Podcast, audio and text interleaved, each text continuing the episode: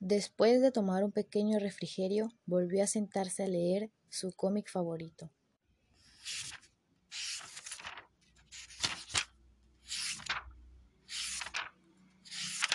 Sin darse cuenta, Diego se quedó profundamente dormido. Su madre al verlo lo cargó, lo llevó a su habitación y lo arropó. Está muy cansado de tanto jugar en el parque.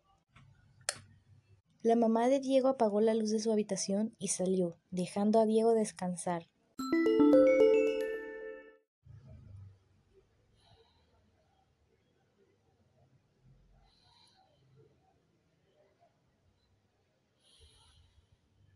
Diego en su más profundo sueño seguía convencido de que algún día podría ser un superhéroe. Diego, Diego, despierta. Vino tu compañero Carlos a visitarte. Hola, Diego. ¿Sigues enojado conmigo? Claro que no, Carlos. Somos amigos y no tenemos que pelear.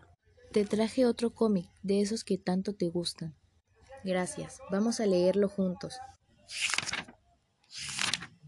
Diego y Carlos pasaron toda la tarde leyendo cómics. Diego le explicaba a Carlos cuál era la misión de cada superhéroe, y éste quedaba encantado con las historias. Wow, ya veo por qué te gustan tanto los superhéroes. Los superhéroes son maravillosos y salvan el mundo. Algún día quisiera ser como ellos. Aunque pareciera que esas cosas solo existieran en los cuentos, Diego seguía convencido de que él sería un gran superhéroe. Vamos a jugar a los superhéroes. Diego tenía muchos disfraces, cada Halloween se disfrazaba de un superhéroe diferente.